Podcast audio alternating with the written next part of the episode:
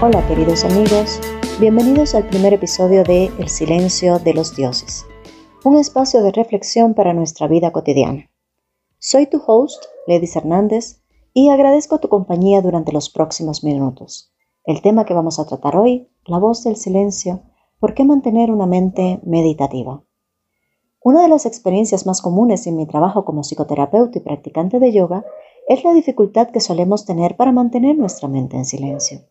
La mayoría de trastornos emocionales como la ansiedad, la depresión, el insomnio, entre otros, se relacionan con las preocupaciones que genera una mente en constante movimiento. Para muchos de nosotros, meditar está relacionado con la sensación de aislamiento, soledad y quietud perenne. Sin embargo, la meditación en realidad no es una cuestión de calma. La calma, ante las situaciones cotidianas de la vida, sean estas grandes o pequeñas, en realidad son una consecuencia del estado meditativo de la mente y no una condición para ello. Y este estado de la mente, a su vez, es una cuestión de práctica. Con esto quiero decir que no se requieren dones especiales ni condiciones idóneas para ello, solo el propósito de hacer cambios en nuestro estado interior. Me gustaría abordar algunos mitos que tenemos acerca de la mente meditativa. El primero de ellos supone que hacer silencio en nuestra mente es una pérdida de tiempo. Creemos que si no estamos todo el tiempo trabajando o siendo productivos o dialogando, es como si no existiéramos.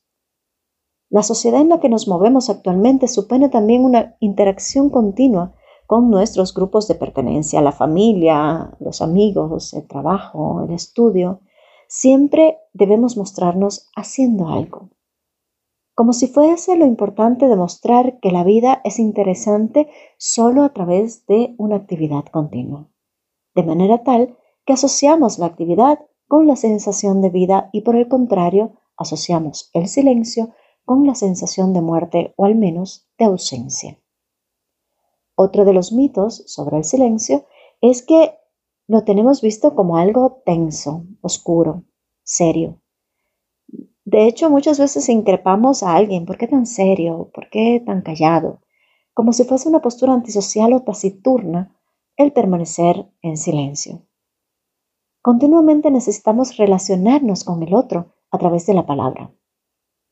Creemos que el silencio nos aísla, nos separa, y que por el contrario la palabra o incluso el ruido nos unen. Sin embargo, Byung-Chul Han, un conocido filósofo contemporáneo, ha diagnosticado a la sociedad actual sobre su incapacidad para escuchar. En su más reciente libro, La expulsión de lo distinto, el autor afirma que lo que hace difícil escuchar es la creciente focalización en el ego, el progresivo narcisismo de la sociedad.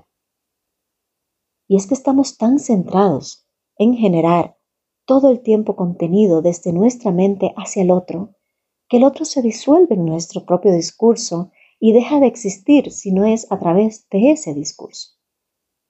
Esta es una de las causas por las que las relaciones de pareja se vuelven cada vez más volátiles. Una relación de pareja profunda demanda necesariamente la escucha activa del otro y eso significa renunciar a nuestro propio ego. Lo describió muy bien el poeta persa Yalal al-Din Rumi de una manera muy bella, lo dijo en el siglo XIII, algo así como, así tiembla un corazón ante el amor, como si sintiera la amenaza de su fin, porque allí, donde despierta el amor, muere el yo, el oscuro déspota. Finalmente, otro mito sobre el silencio que me gustaría tratar el día de hoy es su relación con el estado de ánimo. Por lo general se asocia el silencio a la tristeza, a la melancolía, incluso los estados depresivos. Se supone que si una persona está feliz debe hacerlo notar todo el tiempo a través de su continua imposición ante la realidad. El feliz debe demostrar continuamente que está feliz. En lo personal, considero esto absolutamente agotador. Existe una tendencia actual a la sobremotivación. Hay un lenguaje discursivo que promueve continuamente el positivismo ante cualquier circunstancia y las redes sociales son un motor de impulso para esa tendencia. una tendencia, creo yo, que puede tener consecuencias destructivas para nuestra salud mental. Personas que pueden estar pasando por situaciones de pérdidas graves o enfermedades, lejos de mostrar un recogimiento o un sentimiento real, lo que muestran es un optimismo desmesurado o una aparente sabiduría alcanzada en corto tiempo por atravesar estos hechos traumáticos que no sabemos si han sido realmente elaborados o no. Y digo que puede traer terribles consecuencias para nuestra salud mental, porque sostener siempre una apariencia de exceso de positivismo nos aleja de nuestras sensaciones reales que experimentamos ante situaciones que son funcionalmente de dolor o frustración y que nos permiten conocernos profundamente en planos que antes desconocíamos. Y aquí es cuando la mente meditativa o la búsqueda del silencio cumple su verdadera función, conocernos a nosotros mismos. El silencio es la llave hacia el camino interior. Lo han dicho ya todos los maestros de meditación.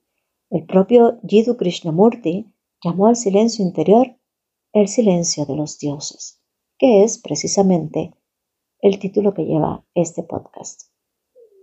Es el lugar donde ocurre el movimiento interno de lo desconocido. Acudir al silencio dentro de nosotros nos permite escuchar la sinfonía inmesurable de todas las posibles formas que adquiere nuestra existencia. Ahora bien, me dirás, ¿y cómo medito entonces? Esta es la pregunta que nos hacemos todos cuando nos iniciamos en este camino. Si bien resultan útiles distintas herramientas y métodos, que de hecho iremos compartiendo algunos a lo largo de este podcast, el estado meditativo de la mente es una esencia personal que está en continuo movimiento y evolución, por lo que en realidad nadie puede mostrarte cómo meditar. El camino hacia tu interior es único y solo tú puedes transitarlo y solo tú puedes crearlo. Meditar es un acto más bien de conciencia plena. En el libro sagrado de los yogis, el Bhagavad Gita, hay una frase que dice Yoga Yukta. Esto significa estar en yoga. Ese estar implica un presente activo. Así que si deseas iniciar este camino, quizás sea una buena manera aprender a estar. Lo cual implica observar sin juzgar. No permitir que otros pensamientos u otros imaginarios se interpongan entre tu conciencia y el instante que estás viviendo. De hecho, es un ejercicio muy difícil de hacer porque desde pequeños nos movemos en el mundo de la dualidad y emitimos los juicios de valor, lo que es bueno, lo que no, lo que se hace, lo que no, lo que conviene o lo que no conviene, etc. Por lo que tenemos aprendida de manera automática la forma de tomar partido hacia uno u otro polo de esa dualidad. Pero ¿qué pasaría si la próxima vez que veas o escuches algo, decides conscientemente no emitir ningún juicio sobre ello? Tal vez esto podría significar ¿Una falta de moralidad? ¿O quizás una falta de opinión? No, en absoluto. Son tus actos los que demuestran tu moralidad y tus opiniones, no tus palabras. No es necesario cubrir la ansiedad de la palabra o la expectativa del otro ante una situación dada. Claro que esto no significa que hay que dejar de conversar o, o convertirse en alguien asocial. Se trata solo de mantener una sana distancia entre tu persona y el discurso del otro. Observar, absorber la información y dirigir la atención hacia preguntas que vayan aclarando la información que se recibe. Este pequeño gran ejercicio romperá patrones mentales, permitirá desprendernos de nuestras propias creencias por unos instantes y colocarnos finalmente en un verdadero lugar de escucha. Y te sugiero que lo hagas en relación con otros porque quizás nos resulta un poco más mm, tangible. Pero también podemos hacerlo y sería lo ideal hacerlo en relación a nosotros mismos. Abandonar la lucha contra nuestros pensamientos, ese es un gran primer paso. Nuestros pensamientos constituyen un velo, un telón entre nosotros y el lenguaje de nuestro inconsciente, allí donde habita el silencio. Atravesar el velo de nuestros pensamientos es el sendero que nos conduce al verdadero mundo de nuestro ser, donde los códigos son completamente distintos a los que se manifiestan en nuestra conciencia. Y sí, pareciera complicado, pero dime, ¿no te gustaría realmente saber quién eres?